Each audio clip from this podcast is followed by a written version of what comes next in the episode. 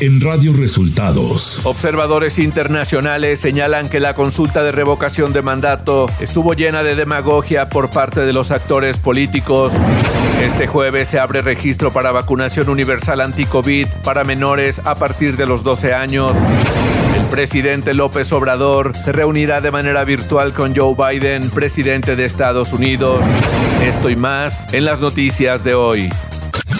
Este es un resumen de noticias de Radio Resultados. Bienvenidos al resumen de noticias de Radio Resultados. Ya estamos listos para informarle Valeria Torices y Luis Ángel Marín. Quédese con nosotros, aquí están las noticias. La mañanera. Este martes, en la conferencia de prensa, el presidente Andrés Manuel López Obrador informó que tendrá una reunión virtual este viernes con su homólogo de Estados Unidos, Joe Biden. Sí, vamos a hablar por teléfono con el presidente Biden el viernes, creo que a las 12 del día. Pues vamos a, este, a esperar porque nos solicitaron ellos la llamada, eh, no sé exactamente. Pero es importante el que se dé esta comunicación. El mandatario mexicano dijo que el gobierno federal participa en la investigación por el caso de Devani Escobar. El gobernador aceptó, desde que lo planteé aquí, que un equipo del gobierno federal coadyuvara, participara en el proceso de investigación. Andrés Manuel López Obrador anunció que la atención principal en materia de salud ahora se centrará en la creación del nuevo sistema de atención ante la disminución de casos de COVID-19.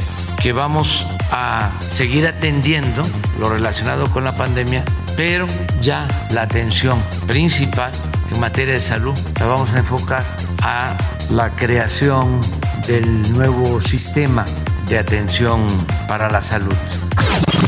Este martes, en la conferencia de prensa, el subsecretario de Salud, Hugo López Gatel, destacó que durante los últimos tres meses ha habido una reducción en las cifras de la epidemia de COVID-19. Y lo que vemos es que tuvimos una reducción también de la mortalidad que se ha mantenido en estas últimas tres meses, ha reducido 10 veces la eh, mortalidad y se mantiene ya en cifras mínimas el subsecretario López Gatel dio a conocer que a partir de este jueves se abre el registro para la vacunación contra COVID-19 para menores de 12 años en adelante. Abrimos el registro para la vacunación universal de niñas y niños de 12 años en adelante. El registro estará abierto a partir de este próximo jueves 28 de abril y se trata de que no solamente niñas y niños con comorbilidades, como lo hemos venido haciendo desde hace, tres hace cuatro meses y medio, sino también todos los niñas y niños sanos de 12 años en adelante ya van a ser disponibles las vacunas para que las reciban. Cobertura universal a partir de los 12 años. Hugo López Gatel informó que la Secretaría de Salud ya no emitirá el semáforo de riesgo por COVID-19, ya que durante cuatro sesiones consecutivas ha permanecido en verde. Entonces también hemos decidido que el semáforo de riesgo ya no se emitirá, el del primero, este que está vigente termina el primero de mayo, ya no lo emitiremos. Además, López Gatel aseguró que el gobierno federal no va a declarar el fin de uso obligatorio de cubrebocas, ya que nunca se estipuló como una medida obligatoria. Esto lo que nos permite respecto al cubrebocas y otras medidas es considerar que la necesidad extrema de utilizarlo ya no es tan notoria como lo fue en los periodos muy activos de la epidemia. Radio Resultados Nacional. Integrantes de la organización canadiense Proyecto Delian, que participaron como observadores internacionales en la pasada consulta de revocación de mandato presidencial, afirmaron que el ejercicio estuvo lleno de retórica y demagogia por parte de los actores políticos e introdujo incertidumbre en el electorado. Consideraron que la consulta se convirtió en un instrumento de demagogia y afirmaron que el INE, al final del día, lo único que hace es ejecutar, administrar lo que los partidos políticos en el Congreso han reglamentado. El Instituto Nacional de Transparencia, Acceso a la Información y Protección de Datos Personales, INAI, reconoció la resolución de la Suprema Corte de Justicia de la Nación que invalida la totalidad del decreto por el que se reforma la Ley Federal de Telecomunicaciones y Radiodifusión, con el objetivo de crear el Padrón Nacional de Usuarios de Telefonía Móvil, PANAUT, imponiendo la obligación de proporcionar una serie de datos personales, incluidos algunos biométricos. Por medio de un comunicado de prensa, el dirigente nacional del PRI, Alejandro Moreno, exigió al gobierno federal dejar de meter las manos en el proceso electoral que culminará el 5 de junio, con la elección de seis gobernadores, esto luego de que la conferencia de prensa de este lunes, el presidente López Obrador hiciera referencia a una candidata del PRI en Hidalgo que supuestamente se habría pronunciado por quitar las pensiones a los adultos mayores. Moreno Cárdenas indicó al presidente que lo engañaron con un video editado. En comisiones, el Senado ratificó por mayoría el nombramiento del exgobernador priista de Campeche, Carlos Miguel Aiza González, como embajador de México en República Dominicana. En la sesión de este martes pasará al Pleno para su discusión y votación. Priistas y panistas votaron en contra y algunos en abstención. Movimiento Ciudadano en contra y el PRD no asistió a la reunión. Los partidos aliados de Morena emitieron su voto a favor del embajador. Economía. Con base en los resultados de la desagregación sectorial del indicador oportuno de la actividad económica, el INEGI señala que se anticipa una recuperación heterogénea de la economía mexicana en términos de niveles de actividad y empleo respecto a los niveles de marzo del 2021 y las entidades con mayor incremento de empleo formal fueron Quintana Roo con el 8%, Baja California Sur con 6.9%, Baja California con 6.5% y Nuevo León con 6.2%. Clima.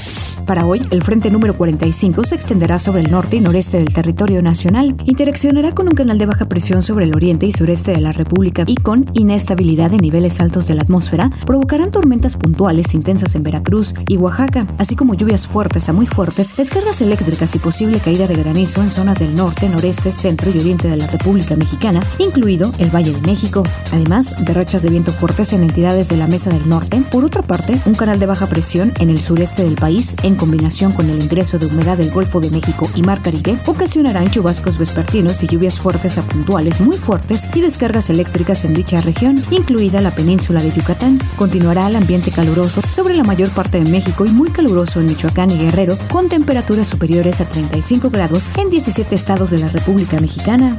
Ciudad de México.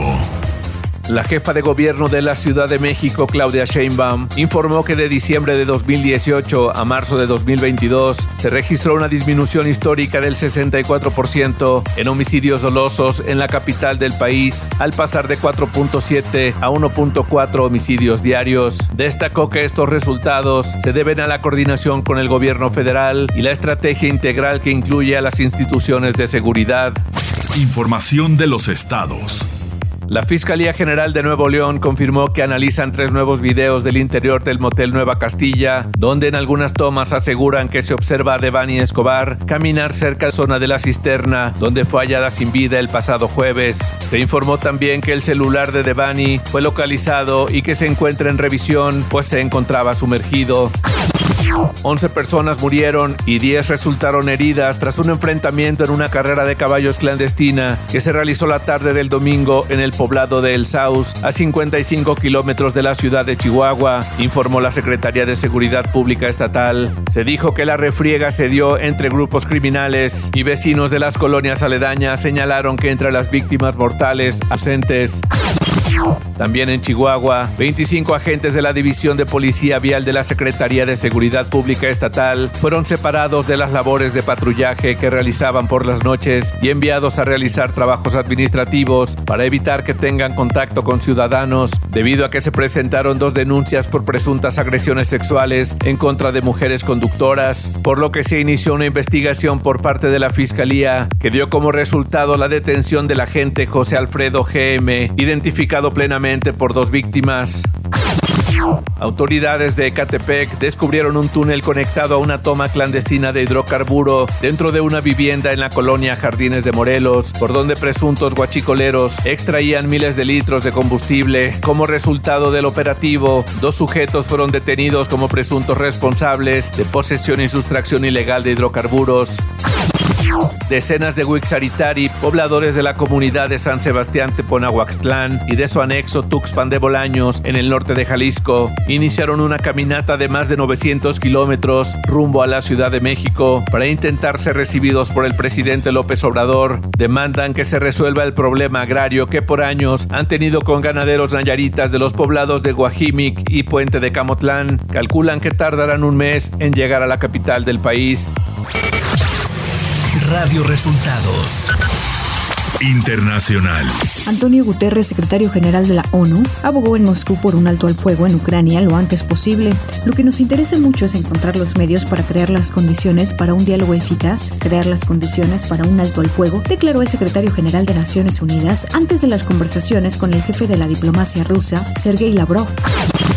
El canciller de Rusia, Sergei Lavrov, advirtió este lunes que el privilegio de una guerra nuclear es grave, es real, no debe subestimarse. Lavrov recordó que en enero los cinco miembros permanentes del Consejo de Seguridad de la ONU se pronunciaron sobre la inadmisibilidad de una guerra nuclear.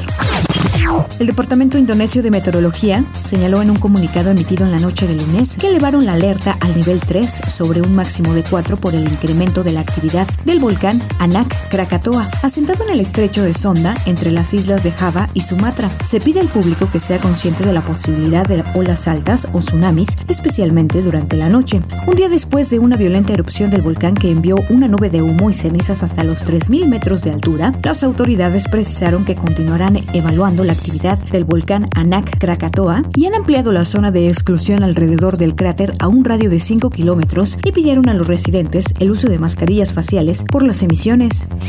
Tecnología.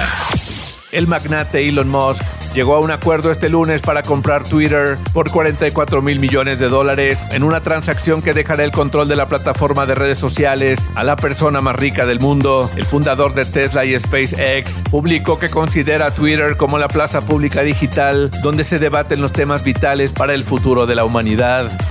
Espectáculos. Sony reveló que Bad Bunny será el protagonista de El Muerto, la nueva película del universo de superhéroes de Marvel, que se estrenará en cines en enero de 2024. De esta forma, Bad Bunny será el primer actor latino en protagonizar una película de acción de Marvel, ya que se ha habido un Spider-Man latino en la cinta de animación Spider-Man Un Nuevo Universo. Deportes. El Consejo Mundial de Lucha Libre anunció el fallecimiento del luchador Toro Bill Jr., quien horas antes había participado en la función en la Arena de Puebla. El CMLL lamentó el deceso e indicó que el luchador tuvo una destacada trayectoria en la Arena Puebla. De acuerdo a medios locales, el luchador sufrió un infarto tras la función en la que hizo mancuerna con Prayer para enfrentarse a Asturiano y Millennium en la segunda lucha como parte de la función del lunes clásico. Y hasta aquí las noticias en el resumen de Radio Resultados. Hemos informado para ustedes Valeria Torices y Luis Ángel Marín. Radio Resultados.